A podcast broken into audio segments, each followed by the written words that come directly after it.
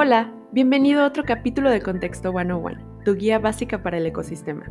El día de hoy hablaremos sobre los OKRs. OKR es el acrónimo en inglés para Objetivos y Resultados Clave. Estos son planes estratégicos a corto plazo que tienen metas generales, diseñadas para impulsar a la compañía y los empleados.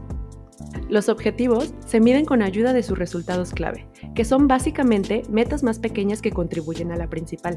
Generalmente, un solo objetivo tiene tres o más resultados clave. Por ejemplo, un objetivo de la compañía es crecer en seis meses. Entonces, sus resultados clave podrían ser vender 5 millones de dólares para marzo del 2021, lanzar un nuevo producto y que ese producto genere 3 millones de dólares de las ventas proyectadas para ese mes. El monitoreo debe ser constante para garantizar que se esté trabajando en ellos. Una junta quincenal donde se entreguen y revisen los resultados clave es una buena forma de no quitar el dedo del renglón y dar retroalimentación para mejorar o eficientar el trabajo y los procesos. Esas fueron las bases de los OKRs. Si tienes algún término que te gustaría entender, escríbeme a editor.contexto.com.